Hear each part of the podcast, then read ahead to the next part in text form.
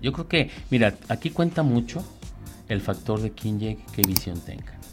Realmente, si a mí, si a mí, eh, bueno, si en este momento yo siempre lo veo, siempre veo como un apoyo a la tecnología y siempre donde me presente voy a implementar tecnología. La tecnología me ayuda a fortalecer los procesos, a mejorar procesos, a disminuir tiempos. Pero si no conozco de procesos, si no sé manejar tiempo, si no sé qué es planear, si no sé qué es un indicador, si no, si no sé qué es una perspectiva y llego a tratar de desarrollar un proyecto,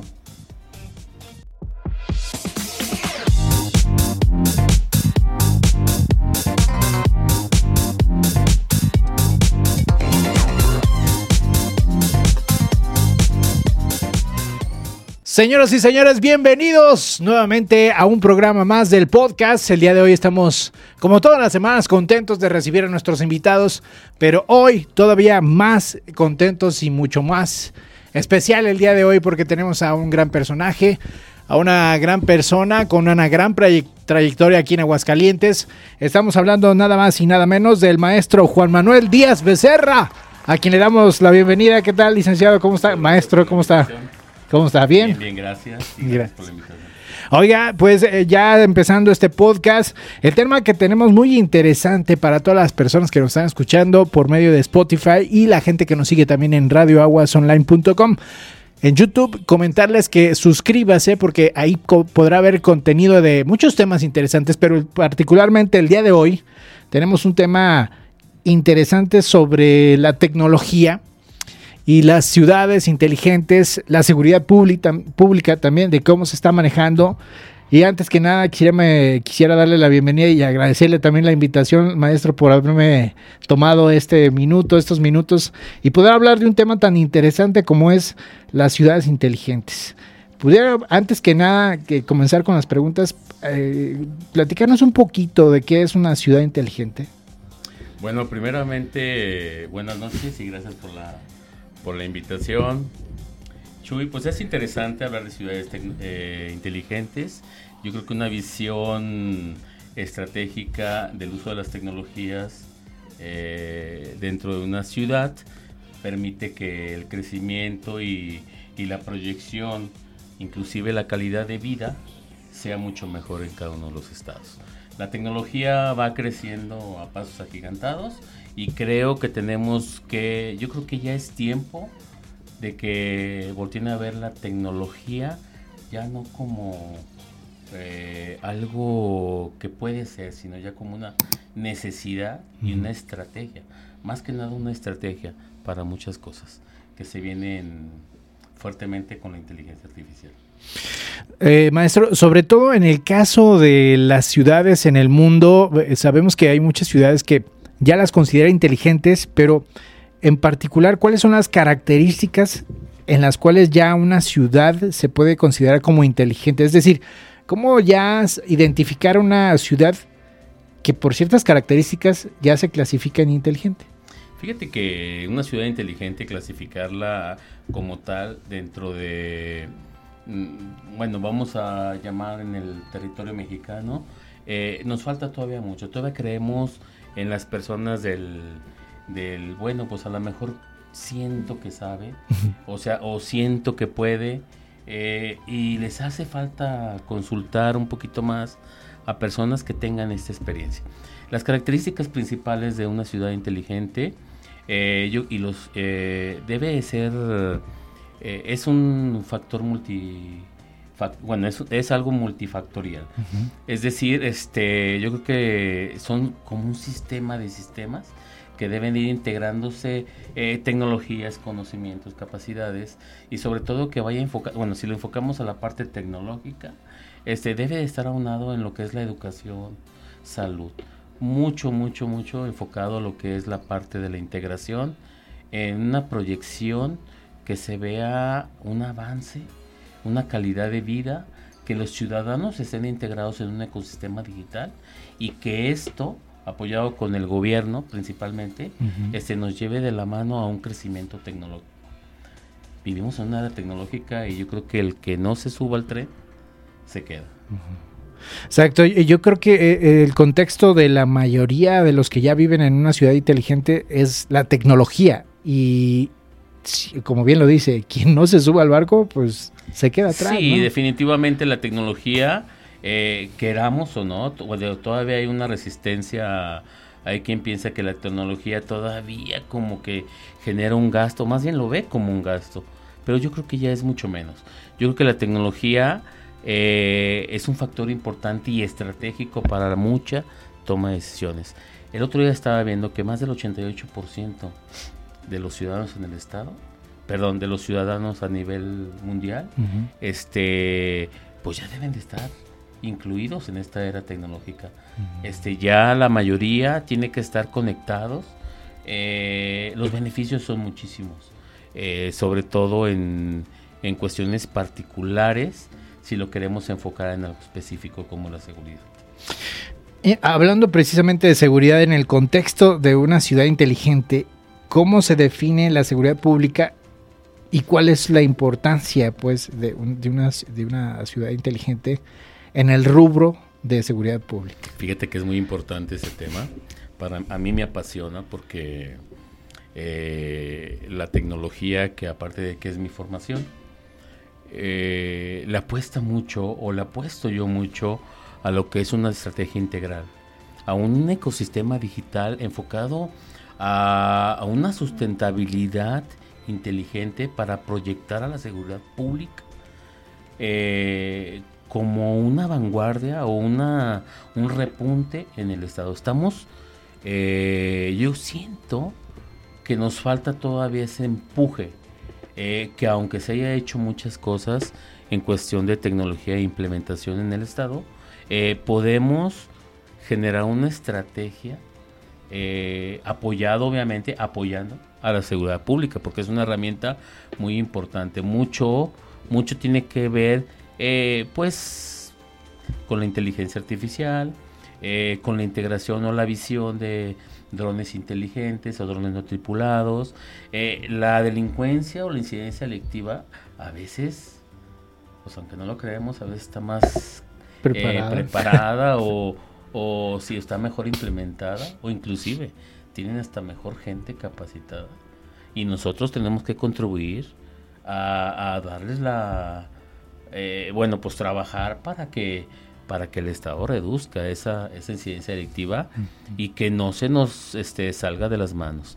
Eh, la inteligencia artificial es muy importante, lo que son las cámaras con reconocimiento facial, pero eh, ojo, eh, nos rebasa la tecnología y el que no tenga la visión y la preparación para implementar estrategias de seguridad apoyados con la tecnología, pues se queda. No basta con conocer de seguridad, tampoco basta con hablar. Es muy diferente hablar y hacer. Entonces, si no tienes la capacidad para implementar tecnología en seguridad, si no tienes la visión, si no conoces todo lo que es la incidencia con mapas de calor, con proyecciones para determinar dónde nos van a pegar, simulación, generar tendencias, hacer aplicaciones tecnológicas eh, con estadística aplicada, te lo voy a decir honestamente, ¿eh? tiene que ser con conocimiento, con conocer procesos, con tener una visión, con esa parte de innovación que tú implementes eh, en el Estado o en cualquier Estado, va a ser vital y, de mucho apoyo a la parte de seguridad. Ojo, los elementos de seguridad pública hacen su chamba, ¿sí? Hacen su chamba, son los primeros respondientes, llegan, pero debe de haber una estratega y siempre lo digo así, una estratega que tenga conocimientos, que sea visionario, que tenga una innovación en su mente de tecnología para poder generar estrategias, vuelvo a repetir, de seguridad y que lo sepa manejar para poder apoyar con ciberseguridad, con ciberinteligencia, eh, con ciberataques, con cámaras de, de cámaras analíticas eh, que apoyen eh, como lo mencionaba también con drones que apoyen a la seguridad. Probablemente, bueno, no, no me voy a salir del contexto del tema, pero sí quisiera, dicen que es muy bueno, quien no se mide no, no puede conocer qué tanto ha avanzado, ¿no? a ver, usted me puede corregir este, Lo que no es medible. Lo que no se mide no se conoce y lo que no se conoce no se mejora. Eh, para mí es un, un, ¿cómo te lo diré? Como un, una visión, un objetivo, un trabajo diario, donde tenemos que ponernos eh, metas y tenemos que alcanzar. Si la proyección de la simulación, si yo digo voy a reducir la incidencia delictiva en un 5%, es porque tengo la seguridad, las herramientas y la estrategia para hacerlo lo mencionaba hace rato, no es solamente hablar, es hacerlo. Es muy interesante conocer toda la parte, bueno, todo el ecosistema digital para poderlo implementar en las áreas de seguridad. Sí, y vuelvo a reiterar, no nomás es de conocer, sino también es de implementar y hacerlo y que funcione. Iba yo pues a, con este sentido de de ponerse metas y poner eh, indicadores es algo que es vital, pues, para poder hacerlo para todo, ¿no? En el sentido de seguridad pública, pues también es, es importante. Pero yo lo, a lo que voy, y eh, vaya, es una pregunta que ahorita mediante la charla me surge, el estado de Aguascalientes, en referencia con ciudades como, por decir Canadá, bueno, no es Canadá, el país completo, pero por ciudades como Monreal, Monreal o, o ciudades, no sé, París, este, Japón, Tokio, Aguascalientes, todavía no se puede considerar como una ciudad inteligente o está en el proceso de ser una ciudad inteligente. Fíjate que una ciudad como tal, integral, inteligente, eh, abarca varios eh, propósitos, son varias aristas. Eh, entre ellas seguridad, es el desarrollo urbano, es la, la educación, la salud, pero hablando de seguridad, eh, sí, sí siento que falta. Se, necesita gente con visión para que pueda vender esta idea y, bajar los recursos realmente.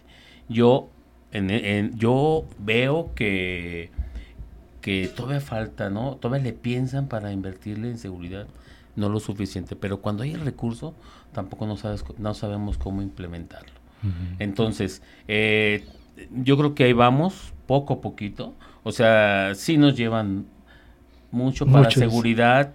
Se necesita capacitar a la gente, eh, quitar el confort, eh, capacitar a los elementos, tener gente que realmente desde una base analice, verifique y trabaje en sistemas tecnológicos para que le dé las herramientas necesarias a los que están afuera por ejemplo, los a los policías, ¿no? Que están en, eh, como primer respondiente. ¿Que nos falta? Sí. ¿Cómo está Aguascalientes? Mm, sí, sí, sí falta mucho. Eh, pero bueno, eh, yo creo que vamos muy, muy, muy aventajados con otros estados, pero sí falta. Y, falta, ¿y sabes qué? ¿Sabes qué es lo más importante? Gente capacitada, mm. gente que conozca, no gente que, que vaya y piense este, que va a jugar la tecnología, que va a jugar con la tecnología y con la seguridad. Yo creo que cada quien tiene sus áreas específicas, pero sí te digo una cosa, como lo mencionaba hace rato, más del 80% se va a enfocar ya a la tecnología. La tecnología va a ser, va a ser y va a jugar un factor muy importante en las decisiones que se tomen de aquí en adelante para prevenir y atacar y bueno, más bien bajar los índices de incidencia delictiva. Bueno, eh, también me salgo un poquito de, en el sentido de la política. no me gusta mucho veces hablar de este sentido, pero sabrá que en días pasados uno de los eh, precandidatos, por así llamarlos, Marcelo Ebrat, presentó un plan de seguridad que lo llamaron Ángel, donde hablaba precisamente de todo, eh, cómo se va a armar un país inteligente, no solamente de hablar de ciudades, sino todo México, hacerlo en una estrategia de seguridad. Creo que se escucha muy interesante, pero, pero, ahí hay un pero. Le, doy toda la razón. Falta todavía como que capacitar a estas personas que deben de llevar a cabo estos planes, ¿no? Fíjate que eh, sí lo escuché, desconozco cuál es todavía su plan de trabajo eh, la visión y la estrategia es muy buena, lo que está pensando es muy bueno. Ojalá hay gente capacitada. La verdad, no necesitamos gentes de otros países para que nos digan el cómo. en ah, cuestiones tecnológicas, eh, existe personas eh, capacitadas, pero realmente que creen en ellas y que pongan al perfil adecuado. Si hablamos de un área de educación, pues no voy a meter a un, un tecnológico, voy a meter a uno que sea que ha participado en educación. En salud, pues no voy a meter a un maestro, voy a meter a un médico. En la parte tecnológica, déjenos hacer nuestro trabajo. Déjenos este, trabajar eh, y ojalá, ojalá y ese proyecto, que ahorita como lo mencioné se escucha muy bien, este, se dé. Porque la tecnología, vuelvo a, reiterar, eh, la, en la inversión tecnológica es realmente los que nos va a sacar, nos va a ayudar a combatir la, delincuencia. Oiga, eh, en el sentido de la recopilación de análisis de datos en una ciudad inteligente, puede generar preocupación sobre la privacidad de cada uno de nosotros.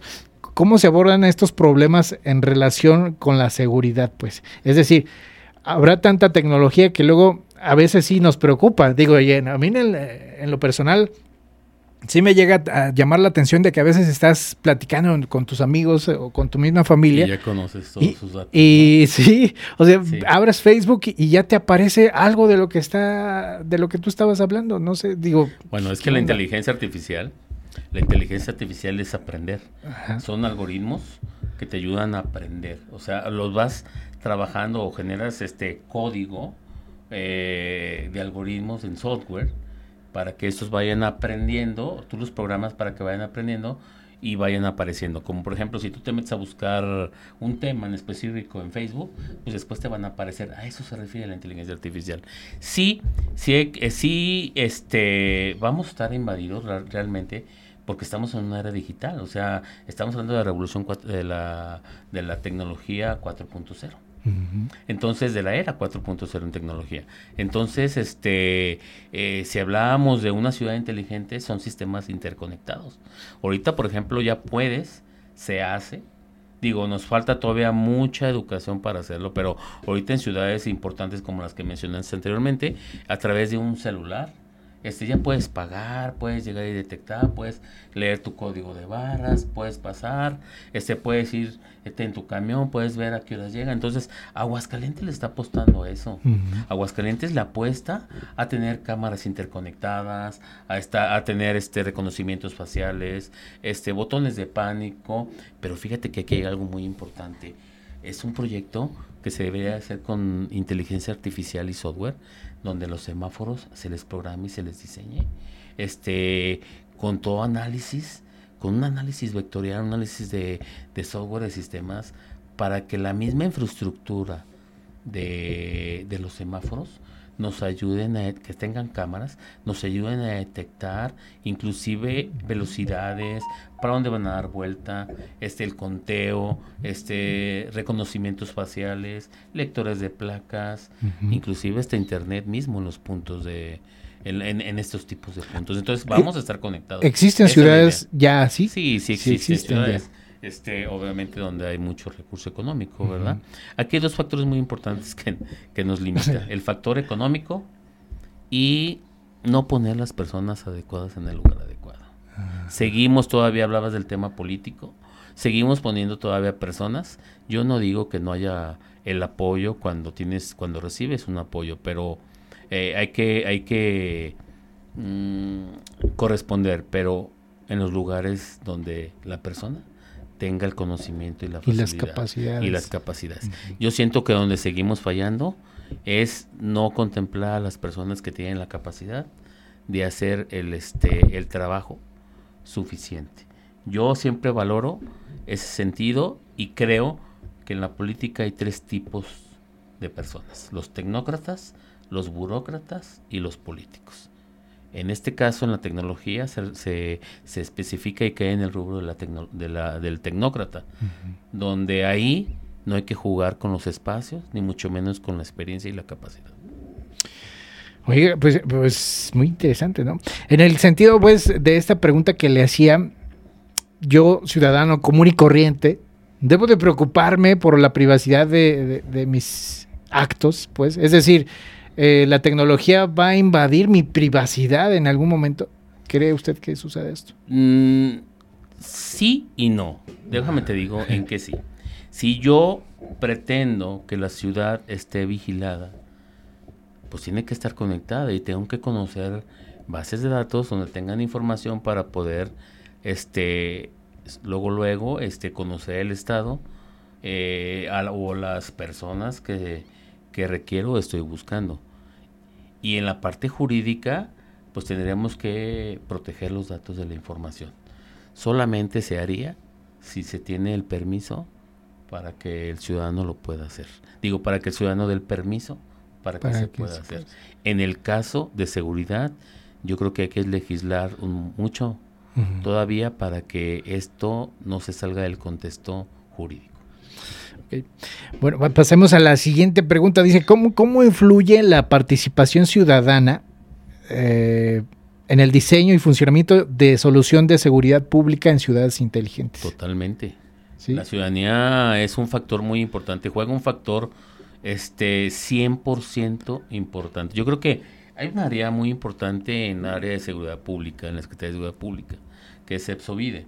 CEPSOVIDE es la que permite facilitar y generar este, la estrategia a seguir para seguridad pública. Es donde se deben de fortalecer las, este, mm, todos lo que son los programas de seguridad y generar políticas públicas de impacto.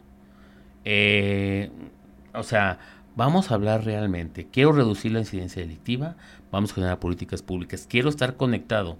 Este, con todas las dependencias que generan esta información o fortalecen o trabajan el, el tejido social, pues hay que unirnos, hay que trabajar con esa participación ciudadana que nos da la oportunidad de ejercer este indicadores de impacto que realmente que realmente le peguen a la ciudadanía en la mejora, en la mejora, en reducir los los indicadores de, de la inseguridad, eh, el fortalecer este las áreas sociales, en que ya no seamos, o sea, que ya no sea la seguridad pública este un área reactiva a las acciones. Si trabajáramos realmente con una, una integración de participación todas las áreas y que realmente generáramos políticas públicas, esto sería mucho mejor. Pero ¿sabes por qué no se hace? Porque falta conocimiento, falta capacidad y falta visión.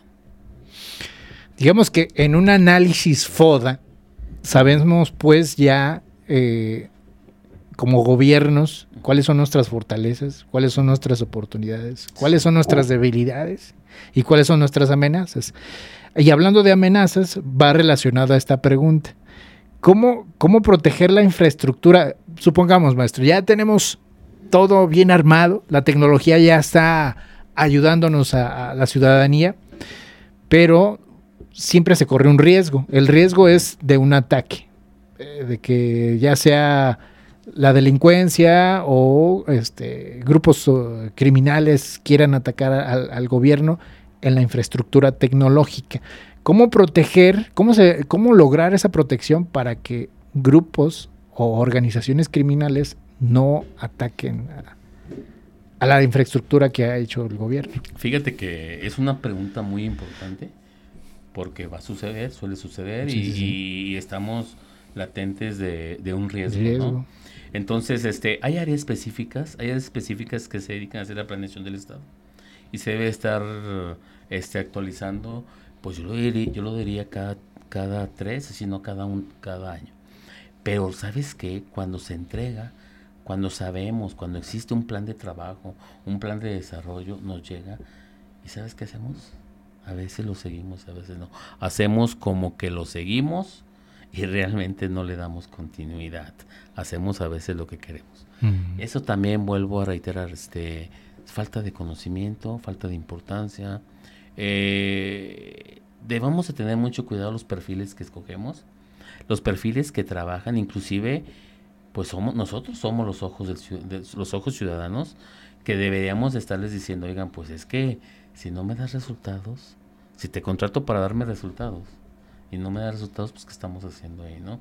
Es muy difícil también hablar de resultados de, de seguridad, pero si se hace un análisis FODA, como lo mencionabas, si se tiene un, este, los riesgos, si se genera un proyecto realmente con conocimiento, con capacidad, este, y tienes bien detectado tus rutas críticas, tu estadística, tu impacto, eh, por eso es muy importante tener áreas de calidad, áreas de, estadística, áreas de impacto, donde me dé, donde yo tome las decisiones, correctas, no nomás en una área de planeación de, de, un estado, de una secretaría de planeación, sino cada secretaría debe tener personas capacitadas para que esté midiendo esos resultados. Los indicadores realmente es que le interesan a la ciudadanía.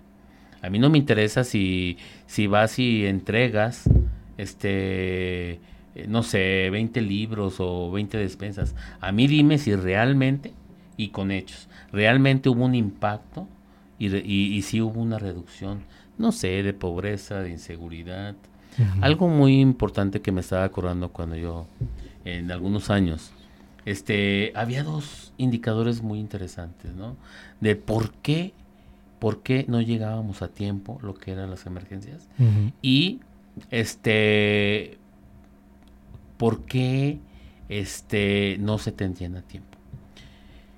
Este, dos preguntas muy sencillas que la ciudadanía solo quería que se apoyara, pero si no se habla la realidad, si no se hace un diagnóstico, si no se hace eh, una estrategia, un análisis de riesgos, un análisis FODAS, unas proyecciones y generar mis indicadores, es más, yo te voy a decir algo ahorita, yo no empiezo ningún proyecto si no tengo una planeación, si no sé realmente lo que voy a hacer con hechos. Objetivos, ¿no? Objetivos claros, específicos. y, obviamente cumplir sus metas. En base a sus objetivos, llegar a la meta que se pretende, ¿no?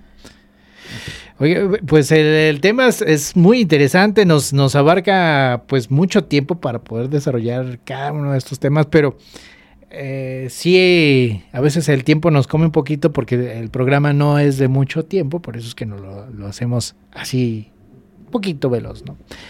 Digo, pasemos a, una, al siguiente fase, ¿no? Algunas personas pueden tener reservas sobre la adopción de la tecnología avanzada en la seguridad pública. ¿Cómo se maneja la comunicación y educación para ganar la confianza del público?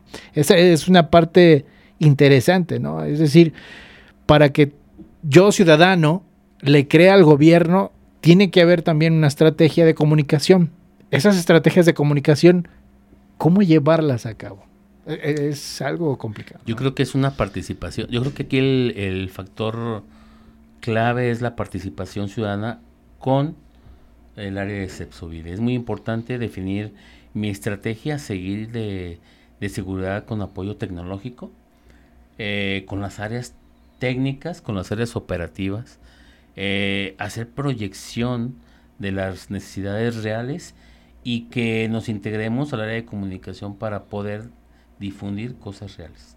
Es decir, logros que de veras tengan sustentabilidad y alcances de objetivos.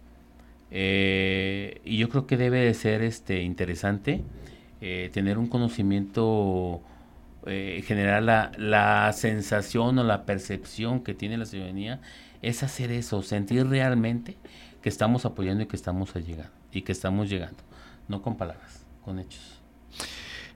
Otra de las cosas que luego también, como lo estábamos platicando, la política es algo que luego llega a afectar mucho a nuestro país, a nuestro estado, porque, ¿por qué lo digo? Porque usted llegará seis años, y está seis años en un puesto y, planea todo y lo uh, desarrolla de modo que se pueda llevar a cabo en esos seis años, pero resulta que cambia de gobierno, cambia la estrategia, llegan nuevas personas y es ahí donde yo creo que por eso es que México no logra a veces concretar muchas metas y muchos objetivos, ¿no? Porque luego llega otra persona donde, volvemos al punto, que a lo mejor a veces no tiene las capacidades y comienza a, hacer otras estrategias o comienza a hacer, o incluso a veces a improvisar. Improvisa en el, en el camino y dice, no, pues mira, a mí se me ocurrió que hagamos esto y eso es un factor también que, puede afectar. Sí, afecta y muchísimo. Afecta muchísimo porque queremos llegar a, a hacer otra vez lo que a veces muchas cosas ya están hechas o creemos que las cosas que se hicieron antes no funcionan. Yo creo que eso es grave en la continuidad de un proyecto. Pero ¿sabes qué? si las personas antecesores o las personas que están saben dirigir, saben planear y saben dejar una perspectiva, lo interesante es que se siga llevando esa perspectiva. Si no se lleva, al menos no la no se revisa y no se le da seguimiento, pues eh, la curva de, aprendizaje puede costar muy caro.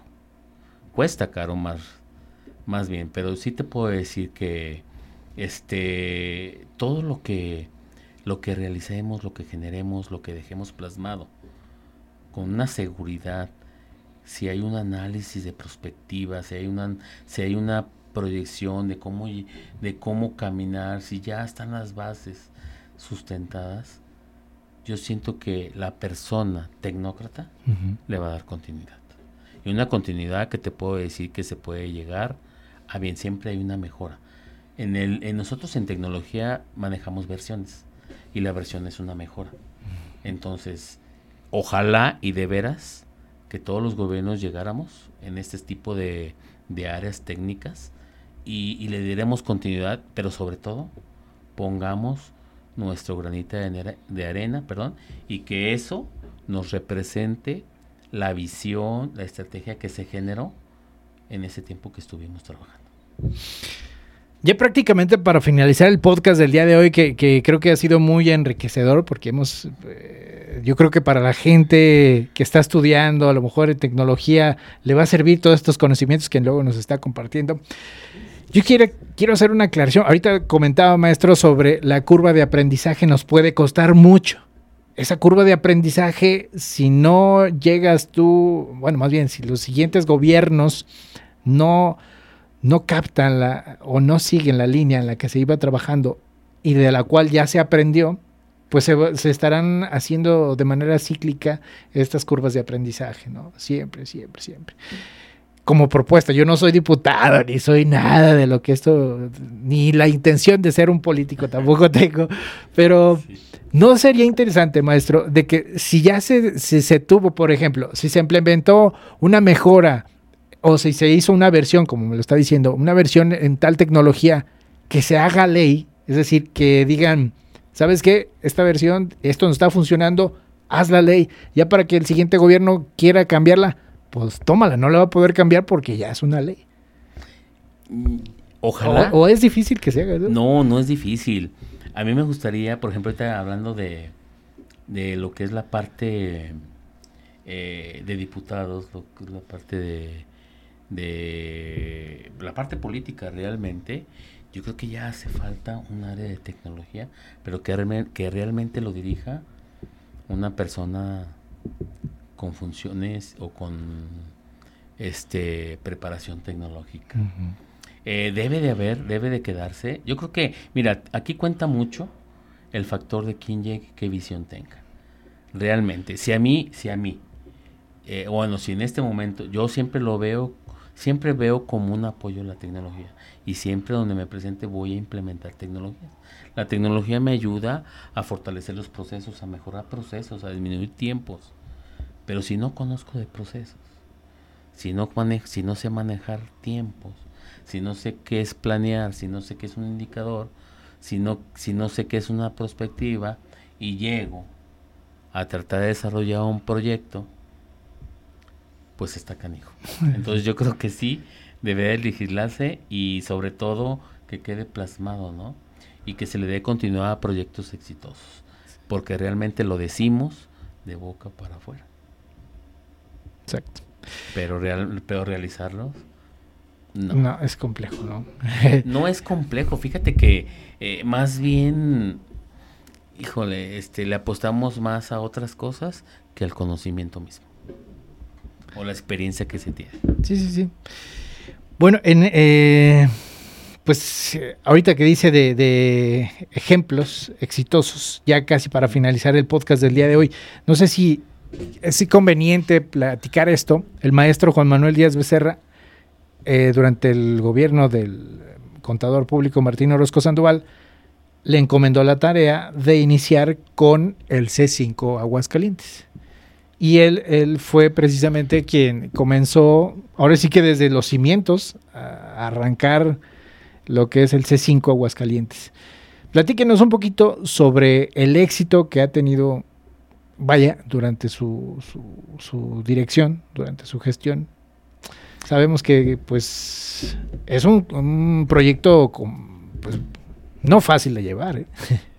Arrancar Fíjate que me da mucho gusto que, que, me hagas esta pregunta, pero te voy a te voy a poner en contexto de cómo surgió este bueno, el proyecto se visionó y se hizo uno de los proyectos estratégicos de gobierno de sexenio. Yo creo que era el, segundo, después del de movilidad, con una inversión fuerte, con una inversión de casi mil millones de pesos. Manejar mil millones de pesos en una estructura de pagos, eh, llevar el proceso, generar toda la, todo toda la estrategia de inicio, formar las áreas, formar a la gente, hacer la migración, llegar a tiempo y sobre todo, yo recuerdo que eh, por ahí me preguntó el contador un día, oye, fíjate que de veras te lo avientas. Yo acabo de llegar de, tuve un proyecto eh, que me fui con un empresario exitoso aquí en Aguascalientes eh, para hacer un proyecto de inteligencia de de, tecnologías renovables. Estuvimos en Suecia, eh, Finlandia, por allá, y me tocó, pues tengo la experiencia de haber participado en ese tipo de proyectos. Acaba de terminar una migración del gobierno municipal, eh, de todo, todo lo que es la parte financiera. Y hablar de dinero, pues no era, no era fácil hacer toda una migración. Este sería mi tercer proyecto. Me invita y me dice el contador, oye, te lo avientas porque real, pues no tengo nadie que se lo aviente. Como que le saca. Sí, que le dije, a ver, échemelo yo, pues yo vengo de eso. No, yo no tengo ningún problema. Pero te voy a decir algo. ¿Sabes por qué no me, por qué no me dio miedo? Porque yo tenía la experiencia de haber participado y haber realizado proyectos de esa magnitud. Y aparte, pues yo soy, aparte de mi, de mi preparación informática de tecnologías, eh, tengo una preparación, y sí lo voy a decir, de administración con especialidad en planeación. Tenía otra en lo que es innovación tecnológica. Eso me ayudó muy. Eh, aparte, había estudiado la parte de la, lo que es el project manager. Entonces, yo soy administrador de proyectos, project manager, y eso me ayudaba y le daba esa. Yo le trataba de dar esa seguridad al contador. Sin embargo, este, cuando estoy ahí, en el cambio de, de secretario, este, pues como todos secretarios no confían, más bien, como todos este servidor público de seguridad, pues no, no están muy todavía socializados con la tecnología y la seguridad. Para ellos, un policía y un, y un área tecnológica, pues es como agua y aceite. Sí, sí, sí, realmente. y a mí se me complicaba cómo hacer esa sinergia, ¿no? De llevar a cabo, inclusive de, cambiar paradigmas. Y sobre todo me dice, aparte de ser el director general del C4, de, eh, del C4, de llevar toda la estrategia de seguridad ahí. Y yo te conozco desde la, toda la, me tocó hacer la planeación de todo el C5. Inclusive desde lo que es la planeación, llevar el control del proyecto, la parte financiera, administrar la parte financiera, hacer la migración, eh, saber dónde están los componentes, administrar todos los componentes de misión crítica, implementarlos, hacer toda la planeación del C5 nuevo, de hacer la innovación tecnológica, los procesos, el manual de organización, el manual de procedimientos, la planeación estratégica, perdón, ya lo había dicho, este, los perfiles de puestos e inclusive los sueldos y generarles la capacidad y la capacitación para que cada uno de ustedes ocupara su puesto. La capacitación que no me arrepiento de haber puesto las personas adecuadas en el lugar adecuado. Y se dejaron los perfiles preparados para que, pues en las áreas específicas y técnicas, este, fueran los perfiles que realmente fueron. Porque parecía de adrede que, hombre, pues si voy a estar en el área de estadística, pues necesito gente universitaria de estadística. Si van a ser operadores del 911, pues que sean paramédicos y que pasen los exámenes de confianza y que tengan conocimientos, no por compadrazgos. Y se generó un área de tecnología para hacer la migración este, con una empresa que realmente nada más ella ponía los, los, componentes y los insumos, pero quien llevaba todo el proyecto, este, y pues bueno, pues ahí vivíamos. Y, y siento una gran satisfacción de haber sido el líder del proyecto, de haber sido pues prácticamente, y gracias a las personas que confiaron en mí, de darme la, la, la confianza de, de creer en mí, y ahí está ahí está el C5 funcionando, eh, que creo y estoy seguro que lo están llevando mucho mejor de cómo se dejó, porque esa es la línea y esa es la visión estratégica. Así se dejó, se hizo una perspectiva. este C5 no nomás es un C5 para seguridad pública, está proyectado con una visión estratégica de una ciudad segura, una ciudad inteligente. Y eso sería la base fundamental para la integración de un ecosistema digital en el gobierno del Estado, sea del año que sea o sea quien lo esté manejando. Aquí no se ven ni caras ni, colores. Aquí se ve conocimiento y capacidad. Se dejó mucha estrategia, o sea, si a mí me preguntas, ese proyecto está para ser una ciudad segura, ciudad inteligente, integrar lo que es, no lo voy a decir en inglés, sería este, el e-learning, digo, perdón, el e, este, salud, health, eh, eh, la salud, la educación y, la seguridad y la movilidad integral. De hecho, esa era la visión integral del C5.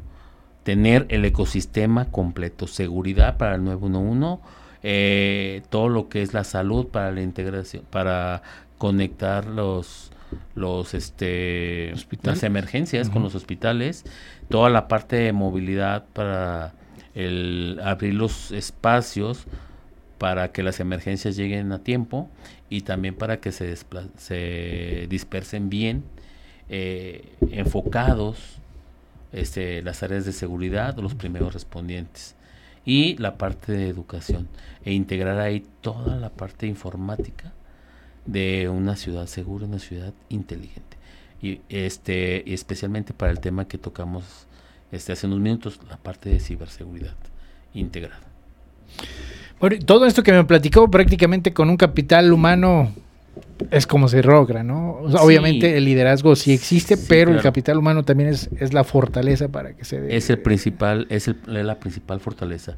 Eh, gente con conocimiento, con experiencia, con capacidad y sobre todo con el perfil. Exacto. ¿Sí? Porque si no, no funciona. Es chistoso, un día me dijo el secretario, oye, ¿qué onda? ¿Qué vamos a hacer? Fíjate que me siento orgulloso porque creo que fui el único que me dieron la oportunidad de escoger, de, generar los perfiles realmente y que fuera la gente que realmente estuviera en el lugar adecuado. Eh, obviamente existía personal, y ese personal lo tenía que yo este, acomodar en su experiencia y en su capacidad. Pero la nueva tenía que, tenía que contar con los perfiles para llegar a sus puestos. ¿Y sabes por qué? Para que se desempeñen mejor, para que realmente haya resultados. Sí, sí, sí. ¿Sí? Hay que, hay que, hay que hacer más y hablar menos. Los hechos, los hechos son los que hablan. Y me siento orgulloso porque el C5 se iba a inaugurar en el 2000 finales del 21, principios del 22. Y se inauguró en la primera quincena de septiembre del 2020. Con todo un equipo de apoyo y de algunas personas que saben que me conocen y que saben que estoy hablando con un pequeño grupo de personas que siempre estuvieron conmigo apoyándome para que se llevara a cabo este proyecto. No, no fue mío, ¿eh? fue de todos. Maestro, pues muchísimas gracias por haber estado conmigo. Prácticamente con este comentario, aparte si desea aclarar o comentar algo más, creo que será el ejemplo claro de que la tecnología, la seguridad y las ciudades inteligentes existen, sí existen, y Aguascalientes va, va en ese camino, ¿no? Para que sea una ciudad inteligente. Proyectar bien el C5 hacia una ciudad segura, una ciudad inteligente, sería la base sustentable para que realmente este sea una herramienta suficiente y capaz para tener este un apoyo realmente a las, a las corporaciones policíacas y reducir la incidencia delictiva. Pues muchas gracias, maestro. Nuevamente agradecerle la visita aquí a la cabina de Radio Aguas, el podcast. El día de hoy prácticamente estamos eh, finalizando el podcast número 19. Muchísimas gracias por haber estado aquí con nosotros. No, pues muchas gracias por la invitación y muchas gracias a tu público que te escucha. Eh, y bueno, no me resta más que eh, hay que prepararse y hay que preparar, hay que estar preparados para porque esto ya se acerca. ¿eh? Sí, sí, sí. sí la, la ciudad inteligente ya estamos inmersos en ello. Muchas gracias. De esta manera nos despedimos del podcast Radio Aguas, episodio número 19. Muchísimas gracias a todo el auditorio de, de, Spotify. Recuerde, aquí les estoy dejando en la campanilla para que se suscriba a nuestro canal en YouTube. Este fue el podcast Radio Aguas. Nos despedimos. Adiós. Gracias.